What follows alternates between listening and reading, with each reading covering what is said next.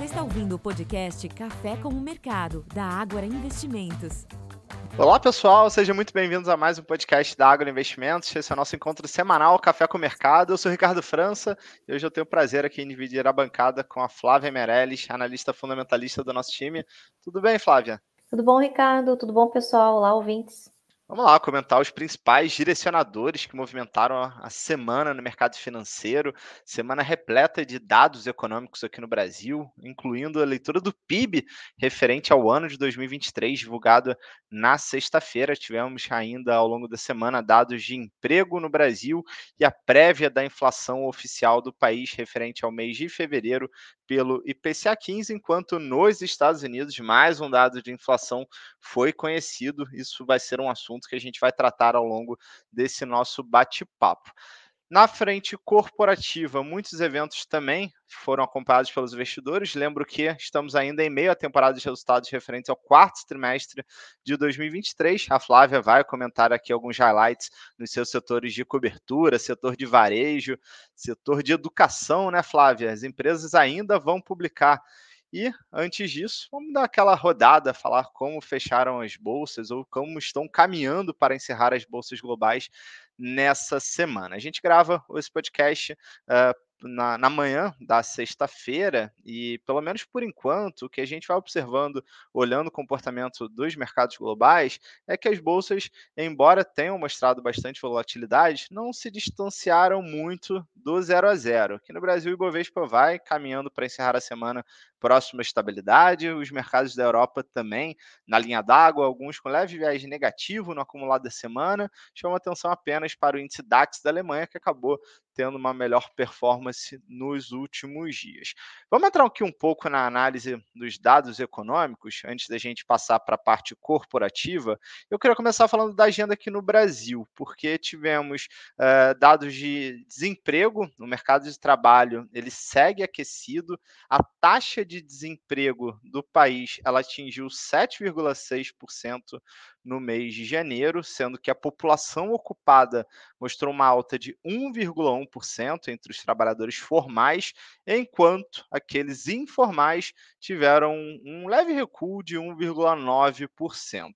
Vale lembrar que a taxa de desemprego ela está nos níveis mais baixos desde 2015, só que apesar dessa taxa estar mais baixa do que no período pré-pandemia, essa redução, é, essa redução não está nas faixas de idades entre os 24 a 60 anos, o que corrobora a leitura de um mercado de trabalho realmente aquecido, tá? Então, esse foi o dado aqui do, do mercado de trabalho, e ele tem, obviamente, um impacto nas expectativas para o PIB. Antes de falar das expectativas para a economia brasileira nesse ano de 2024, eu queria comentar a leitura do PIB que foi divulgado referente ao quarto trimestre, portanto, ao ano fechado de 2023. A economia brasileira teve um crescimento de 2,9%. Esse resultado ele veio bem alinhado com as expectativas do mercado e a contribuição do setor agropecuário explicou parte desse bom resultado do ano, que também foi beneficiado pelo consumo das famílias, e aí sim eu faço link com essa dinâmica do mercado de trabalho ainda aquecido aqui no, no, no Brasil, além, é claro, do, do impulso vindo das transferências de renda e da desinflação de alimentos que foi observada ao longo do ano de 2023. Agora eu chamo a atenção, e aqui, obviamente, é uma leitura que a gente depois vai tentar trazer para o ambiente corporativo e eu vou querer ouvir a opinião da Flávia em relação principalmente a esses setores cíclicos internamente, eh, como varejo, como o próprio setor de educação, mas eh, no ano passado a gente teve um benefício né, muito grande, muito notável do, do nosso agronegócio, sobretudo no primeiro semestre, quando tivemos leituras de PIB realmente fortes. À época, lembro que o Brasil vinha de uma safra muito boa, beneficiado, claro, pelas condições climáticas mais favoráveis, mas naturalmente a gente reconhece aqui o ganho de produtividade, a eficiência do nosso agronegócio. Quando a gente traz a análise para o ano calendário de 2024, a gente começa a ver um ambiente é, em que é um, um, cenário de crescimento econômico, embora a gente precise reforçar isso, a, economia ela desacelera. Né? O mercado, na média, ali, quando a gente olha a pesquisa Focus, está é, vem melhorando até suas projeções para o ano, mas ainda com números inferiores a 2%, ou seja, uma desaceleração em relação ao crescimento observado em 2023. E, e essa desaceleração em relação ao ano passado, ela deve ser explicada é, por uma contribuição da agropecuária, que, embora ainda continue sendo extremamente relevante, ela deve ser bem menor com os efeitos do El Ninho sobre a safra. A gente começa a observar nesse início de 2024 uh, ah, alguns especialistas, incluindo a Conab, revisando para baixo as estimativas de área plantada. Então, naturalmente, a gente tem uma, uma base de comparação muito dura em 2023 que acaba é, causando um efeito menor em 2024. E aí, Flávio, eu queria um pouco da, da sua opinião aqui, porque no ano passado, a gente viu uma parte desse insumo, desse impulso, melhor dizendo, do crescimento do PIB, vindo de, de, consumo das famílias, né? Esse mercado de aquecido, esse mercado de trabalho aquecido, ele acaba sendo um alento para as expectativas para varejo, e embora a gente até vislumbre né, um ano eh, de 24 com recuperação de crédito, ainda não dá para ficar muito mais otimista. Como é que você vê essa leitura aí do, desse cenário macro uh, com as expectativas para varejo? Dentro desse ambiente de varejo, tem algum subsetor que você tem uma visão mais favorável? Perfeito, Ricardo. É, a gente acredita sim que vai, é, vai haver uma recuperação do consumo né, ao longo desse ano de 2024, até porque a gente tem um cenário macro favorável para isso, que é a taxa Selic caindo, né? E, o, e níveis de inflação aí, né? O comportamento da inflação ainda se mostrando um comportamento benigno, né? Uma inflação bem comportada. E isso contribui, é claro, né, para o pro, pro aumento do consumo, né? Então a gente vai, no, no caso que uma recuperação né, do consumo. Então a gente vai sim ver uma recuperação do consumo ao longo de 2024, mas vai ser uma recuperação assim bem gradual. Né, a gente ainda está com um nível né, de endividamento das famílias muito alto. É certo que a, a cada dado, né, indicador econômico que sai, a gente vê uma melhora nisso. Então, esse ano deve ser um ano de melhora no endividamento das, das famílias, pelo menos de uma estabilização, né, vai parar de, de subir. E isso vai contribuir, sim, para o aumento do consumo né, e para o crédito também. Então, a gente acredita que é um ano de recuperação para o varejo, mas ele vai se dar de forma bem gradual. Talvez lá pro, pro, é, depois do. É, a partir do segundo semestre, que isso deve ficar mais evidente, né? Mas vai ser uma recuperação bem gradual. E aí, as empresas né, que podem se recuperar primeiro, né, talvez as varejistas de vestuário, é, que é um, um, consumo ali discricionário de menor valor, né, menor ticket, é, talvez elas se recuperem primeiro do que, por exemplo, as empresas de que vendem produtos com ticket mais alto, que são mais dependentes do crédito, como a, as empresas de comércio eletrônico, né, as empresas que, que vendem lá produtos de linha branca, né, eletrodomésticos, eletroeletrônicos, que são produtos que têm o um valor ali um ticket mais alto, essas empresas são mais dependentes do crédito, então por isso, né, é essencial ali que a Selic caia mesmo, né, para a gente começar a ver esse comportamento aí do crédito melhorando. Então, dá para dizer sim que vai ser um ano de recuperação, mas não é também aquele agora vai, né, do, do, do varejo, né, essa, essa, recuperação vai ser da, de forma bem gradual, à medida que a gente for vendo, né, a taxa Selic caindo, né, e é, à medida que a gente for é, vendo também que a inflação está se mantendo no nível, é, no nível benigno. Perfeito, Flávia. E até voltando nesses dois pontos que você comentou, sem dúvida alguma, é uma política monetária que vai se tornando mais, mais afrouxada, né? quer dizer, juros mais baixos no Brasil, eles servem como vento favoráveis para a, a, a, demanda por crédito e, naturalmente, a gente já viu uma sinalização por parte dos bancos em acelerar de forma muito gradual a, disponibilidade de crédito. E essa semana tivemos a leitura do, do IPCA 15, quer dizer, a prévia oficial da inflação no Brasil referente ao mês de fevereiro, e teve uma alta de 0,78. Esse resultado ele veio um pouquinho abaixo do que o mercado estava estimando, embora tenha sido uma aceleração em relação ao mês de janeiro, mas como eu comentei, era esperado, porque é, é um período que a gente tem uma sazonalidade aqui de reajuste das mensalidades, por exemplo, tivemos também uma elevação sazonal de alimentação e a majoração do ICMS de combustíveis, que acabou é, impulsionando a leitura do IPCA. De todo modo, quando a gente traz a análise aqui dos últimos 12 meses desse índice de inflação, ele está rodando ali próximo a 4,5%. E, e olhando o cenário prospectiva, o mercado continua vendo um ambiente benigno do ponto de vista de inflação e, e não deve ser é, um assunto que vá realmente ser um problema, uh, ao que tudo indica, para a economia desse ano e que vai permitir que o Banco Central prossiga com, o seu, com a sua trajetória de corte na Selic. Agora, naturalmente, o mercado não tem tantas dúvidas em relação a quais serão os próximos passos. Né? Agora, no mês de março, deveremos ver mais uma redução de meio ponto percentual na, na Selic, na taxa básica de juros. Possivelmente na reunião seguinte, a mesma magnitude deve ser observada, outro corte de meio ponto, mas há sim alguma indefinição na, nas perspectivas para o juro terminal, ou seja, até que nível o Banco Central vai conseguir trazer a nossa taxa básica de juros.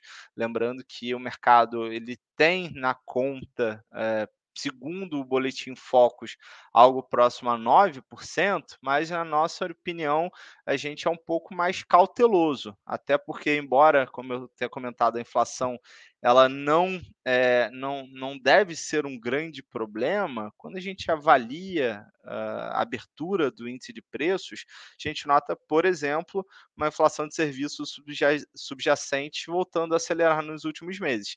Então, realmente não é um problema de curtíssimo prazo, mas lá na frente isso pode ter algum tipo de repique e, e levar a um juro terminal não tão baixo como o mercado chegou a, a, a precificar. Isso aí, é, obviamente, depende muito da evolução dos dados, e claro, a gente vai acompanhando com uma lupa, e também tem uma relação, a gente não pode deixar de comentar, com política monetária nos Estados Unidos. É, mercado por lá segue ainda muito indefinido em relação ao momento em que o Fed vai começar a cortar as Fed Funds. Lembrando que desde o ano passado, é, nossa área econômica sempre se mostrou muito mais cautelosa nessa frente. Lembro no início do ano, quando o mercado precificava possibilidade do Fed iniciar os cortes já no mês de março, e a gente sempre com uma cabeça mais para frente, e agora parece que o mercado vai convergindo para a nossa tese, é, agora olhando o comportamento dos juros por lá, é, uma dúvida aí se esse movimento acontece a partir de maio, junho, ou quem sabe realmente lá no segundo semestre. E aí, para completar essa discussão aqui relacionada aos Estados Unidos, nessa semana foi divulgado um dado de inflação, que é o PCI.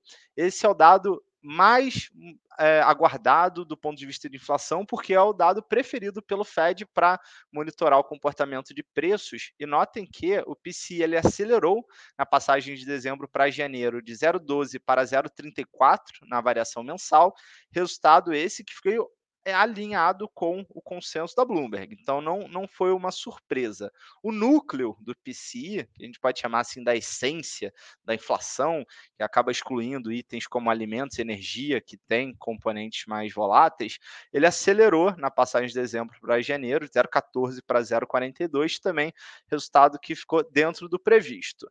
A parte boa é que quando a gente olha aqui no, no comparativo anual, a inflação desacelerou.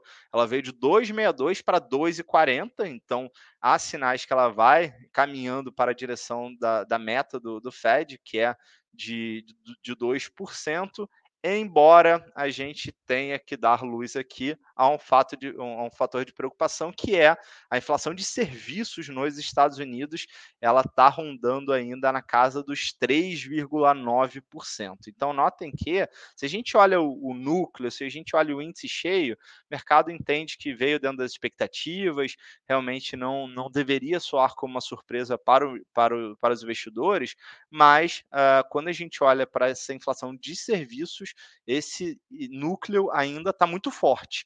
E aí a gente reforça aquela nossa tese de que juro nos Estados Unidos deve permanecer num, num patamar mais elevado por um período mais longo, e é um assunto que a gente vai continuar tendo que debater para, para o, o, decorrer desse ano de 2024.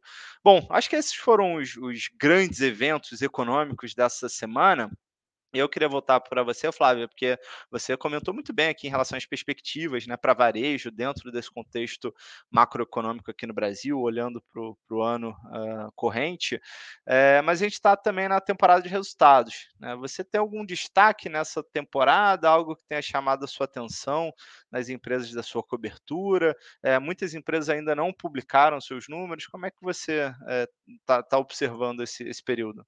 Bom, e é, para o balanço, né, para essa temporada de balanços do quarto trimestre de 2023, a gente não espera assim grandes novidades das empresas é, de consumo e varejo, não, né? O que a gente, é, como eu comentei, né, a gente espera uma recuperação gradual ao longo de 2024, então assim sem grandes surpresas, né, para o resultado do, do quarto trimestre. Essa, é, apesar né, da gente não esperar né, é, grandes novidades, essa semana quem divulgou o resultado foi a CIA e ela trouxe surpresas sim, né? Mas foi mais é, do ponto de vista micro, né? Assim, particularidades da empresa, né?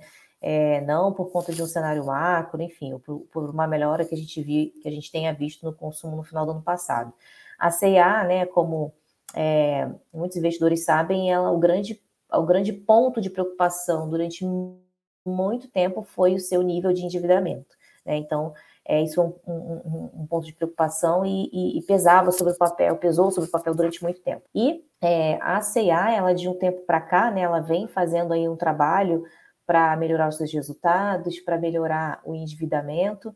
É, tanto é que o papel, ele, né, do setor aqui de consumo e varejo é um dos que acumulam uma, uma, a maior alta aqui, no caso a CA, quando a gente olha para os últimos 12 meses, ela acumula, acumula uma alta de 392%, né? justamente porque ao longo né, dos últimos trimestres foram saindo notícias né, é, de como que a gestão estava fazendo para melhorar esse nível de endividamento e a, agora no, no, quarto trimestre, quando eles divulgaram o resultado, isso ficou bastante claro, né? Eles reduziram o endividamento medido pela relação dívida líquida EBITDA ele passou de 2,6 vezes no terceiro trimestre para uma vez e meia no quarto trimestre. Então, reduziram bem, né? Já vem já de alguns trimestres reduzindo e melhor e, e mostraram, né, resultados que vieram acima das expectativas, tanto quando a gente olha para a receita e também lucratividade. Então, é, alguns pontos né, que chamaram a atenção aqui foram as tendências robustas de crescimento, né, além da expansão da penetração de serviços financeiros, que foi apoiada aí por, por bons desempenhos aí das coleções, é, então sugere uma, uma, uma, boa execução, né? E também é, o que chamou atenção foi a melhoria sequencial dos serviços financeiros, né? É, principalmente na inadimplência, né? Que melhorou é, os níveis de inadimplência ali quando a gente olha para a parte de serviços financeiros, eles, o nível de inadimplência melhorou bastante.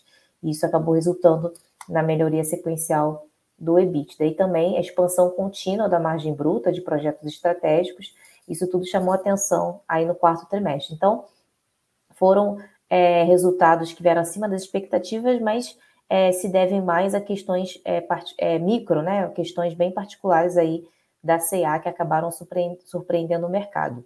Mas para a semana que vem a gente vai ter mais é, varejistas aí divulgando seus resultados. Né? A gente espera aí para a semana que vem vai ter o resultado é, da, da loja Renner, Magazine Luiza. Então, uh, o mês de março, né, agora a gente vai entrar na reta final da safra de balanços, então as empresas de varejo ainda vão divulgar até o final do mês. Bacana, Flávia. E ainda na frente corporativa, eu queria até chamar a atenção porque uh, essa semana uh, a gente viu muita volatilidade nas ações da Petrobras. Petrobras está programada para divulgar o seu balanço na semana que vem, dia 7 de março e o mercado acabou sendo surpreendido por uma declaração do presidente da companhia é, relacionada aos dividendos. O Jean Paul Prates indicou que o mercado talvez estivesse muito otimista, é, pensando no, no, dividendo extraordinário, e no dia em que ele concedeu essa, essa fala, as ações tiveram muita volatilidade, caíram cerca de 5%. Isso mostra, isso evidencia como o acionista hoje da Petrobras ele é extremamente sensível à tese dos dividendos. Em outras palavras, muito da base acionária hoje da Petrobras é um investidor que está ali pela recorrência dos dividendos. A companhia tem uma política de distribuição trimestral, o yield estimado ele é super alto e, e o mercado estava até muito otimista em cima desse balanço que ainda vai ser publicado na semana que vem, porque não só é o balanço trimestral em que deve ser contemplado o dividendo corrente, mas como é o balanço anual, o mercado tinha uma grande expectativa em cima de a possibilidade de um dividendo extraordinário que nas nossas contas poderia ser um, um dividendo bastante robusto, bem elevado. É, a gente tinha uma conta ali que o, o, o, dividendo distribuído pela Petrobras poderia chegar ao, ao próximo a 9 bilhões de dólares, que seria mais ou menos 8% de dividend yield por papel para esse trimestre, claro, consolidando o, o balanço de 2023. E aí essa declaração acabou é, pegando o mercado de surpresa, o papel teve muita volatilidade, e o fato é que a gente só vai saber realmente o dividendo quando anunciado, mas é um tipo de ruído porque acaba alterando um dos pilares dessa tese de, de investimentos do acionista, que é essa remuneração total, ou seja, ele estima, né, o acionista, claro, quer ficar no papel vislumbrando uh, uma valorização das ações, mas principalmente esse dividendo que ele é realmente bastante, bastante uh, interessante. Uh, a gente ainda tem uma cabeça que o dividendo deve ser muito bom, tá? Agora, como o mercado está posicionado esperando dividendos extraordinários, qualquer tipo de surpresa pode acabar sendo gatilho para alguma realização de lucros no papel, até porque a gente tem que levar em consideração que as ações vêm de uma alta bastante expressiva desde o ano passado. Então, em linhas gerais, eu acho que esse balanço ele vai trazer algumas respostas para o mercado. A gente ainda tem como cenário base um dividendo alto, mas a gente reconhece que uma eventual frustração poderia ser o gatilho para o investidor uh, eventualmente realizar parte dos lucros. E aí, até nessa semana, ainda dentro do setor macro de petróleo e combustíveis, uh, nós publicamos um relatório onde uh, elencamos a Vibra Energia como a nossa principal escolha dentro desses setores. a gente entende que a Vibra vem de um momento muito forte, as, as suas ações vêm também correspondendo, mas acho que tem espaço ainda para o papel continuar performando. Inclusive, nós aumentamos o preço-alvo para a Vibra agora em R$ 37,00, é, reforçando esse selo de top pick, ou seja, a principal escolha no setor. E aqui é uma tese que está ligada à melhora dos resultados, uma melhora de, de margem, e, e, essa melhora deve ajudar a companhia a continuar desalavancando. A gente entende que, em um contexto em que ela continua desalavancando, mais para frente ela poderia chegar a um nível de dívida líquida sobre EBITDA ideal, que poderia permitir até que a companhia aumentasse o seu nível de distribuição de dividendo, e aí poderia fazer até sentido para o investidor que eventualmente queira diversificar uh, sua posição em Petrobras, poderia comprar parcialmente uma posição aqui em Vibra para carregar pra, pra, de olho nessa melhora de balanços de forma gradual para o ano. Então, esse é o update aqui, essa atualização que eu queria trazer para a nossa cobertura de petróleo e combustível combustíveis. Flávia, algo, algo adicionar aí do seu lado? É, eu queria falar, Ricardo, sobre a nossa expectativa aqui para o setor de educação. Né? As empresas também ainda vão divulgar seus, seus balanços, né? o setor de educação ainda vai é, divulgar agora durante o mês de março. Ah, só lembrando aqui as empresas que a gente cobre, né? A gente cobre a Anima, a Edux e a Cogna. Então, elas vão divulgar ainda né, os seus balanços agora no mês de março. E a gente está com uma expectativa muito boa para o setor de educação. Tanto é que né, essa semana, quem acompanhou aqui a nossa divulgação do relatório Estratégia Mensal, é, percebeu ali que a gente incluiu a Anima em uma das nossas carteiras recomendadas, né? Na carteira recomendada Small Caps, mais especificamente. Né? Aí, então, justamente por conta dessa expectativa, né? Mas aí alguém pode perguntar, nossa, Flávia, mas o setor de educação já subiu muito no ano passado. É, ainda tem né, espaço para subir mais esse ano? E a gente acredita que sim, viu, Ricardo? Porque ano passado o setor de educação como um todo, ele subiu 76%, né, considerando as empresas que a gente cobra aqui, versus 22% do Ibovespa. Então foi uma alta bastante significativa.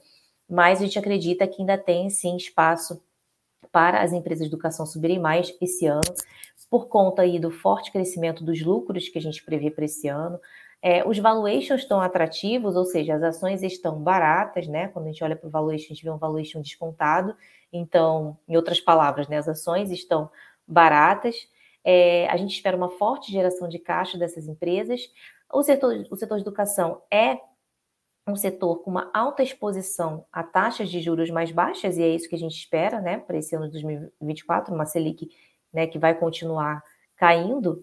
É, e um cenário benigno né, de inflação baixa, né, como eu comentei há pouco, e aí você também, quando comentou aí o resultado do IPCA 15 essa semana, nesse dia, inclusive, que saiu o IPCA 15, a gente viu aí é, a curva de juros, né, fechando, ou seja, curva, os juros futuros recuando, né, isso é resultado desse PCA 15 abaixo do esperado, e aí com isso todas as empresas de, de, de consumo, né, de, de, de, dessa parte de consumo cíclico, né, é, elas é, foram, acabaram se beneficiando. Então, nesse dia a gente viu consumo, setor de consumo de varejo, setor de educação, todos esses, esses setores que são mais sensíveis aos movimentos da curva de juros tiveram altas é, significativas nesse dia aí por conta desse resultado do IPCA 15 abaixo do esperado. Então, tudo isso contribui, contribui né, para uma visão otimista para o setor de educação esse ano, e a nossa preferida do setor de educação é a Anima, né, por isso que a gente colocou ela na nossa carteira recomendada.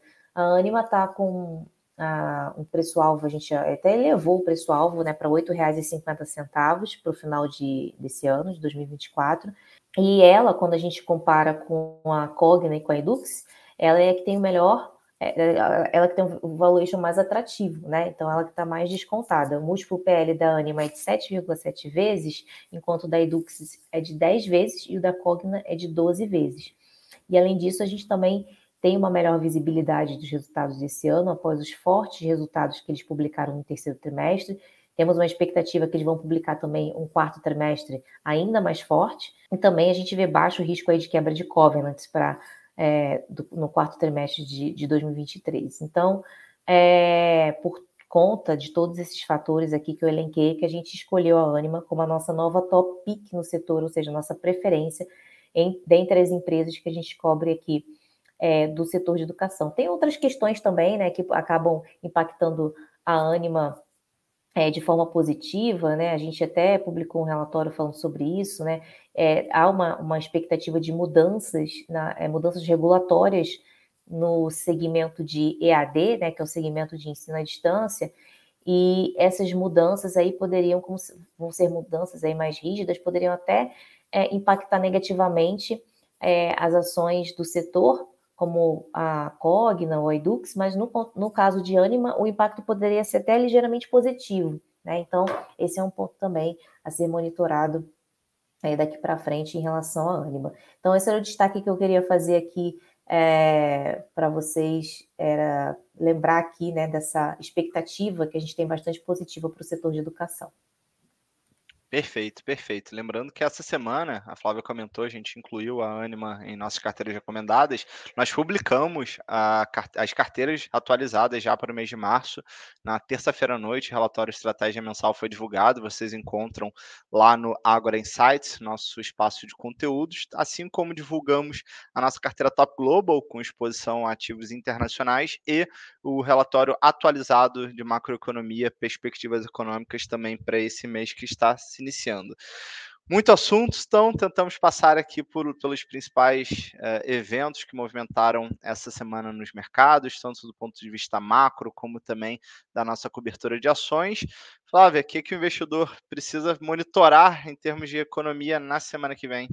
Bom, na semana que vem, o foco né, serão os dados do mercado de trabalho nos Estados Unidos. Então, ao longo da semana, da próxima semana, a gente vai ter pesquisa DP, é, o payroll, né? E aí o payroll ele, ele não é só é, o número de vagas criadas, né? Dentro desse é, é, um conjunto de dados onde a gente fica sabendo o número né, de criação de vagas, mas também a taxa de desemprego, né? O ganho médio por hora. Então, tudo isso a gente vai ficar sabendo na semana que vem. E é, são dados né, importantes e aguardados, porque é, a gente viu aí novos resultados, né, confirmando durante a semana, confirmando a resiliência da economia norte-americana, é, então, as atenções vão se voltar aí para a geração de emprego e comportamento dos salários de fevereiro. Em janeiro, né, os resultados foram bastante fortes, né, contribuíram para postergar as apostas de início de corte de juros para junho, né?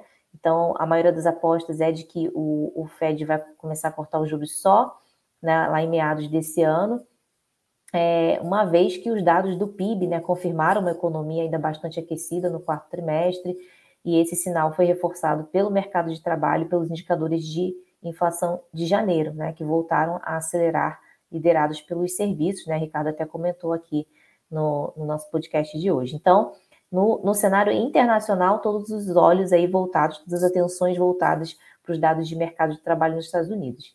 E aqui no Brasil, né, o destaque da agenda doméstica vai ser a divulgação da produção industrial de janeiro, mas outros indicadores também de, é, de janeiro podem ser divulgados aí ao longo da próxima semana, como o resultado primário do governo, do governo é, e também a nota, a nota de crédito. Né?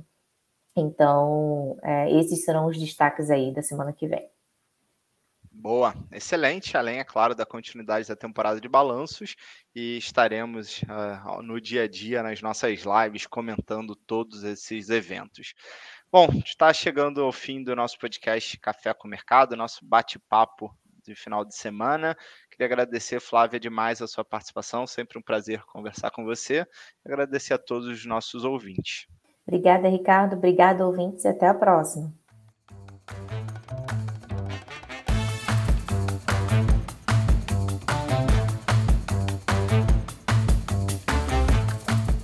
Este podcast não representa promessa de compra e venda ou recomendação de qualquer ativo financeiro, sendo única e exclusiva responsabilidade do investidor a tomada de decisão. Consulte os riscos das operações e a compatibilidade com o seu perfil antes de investir. Rentabilidade passada não é garantia de rentabilidade futura.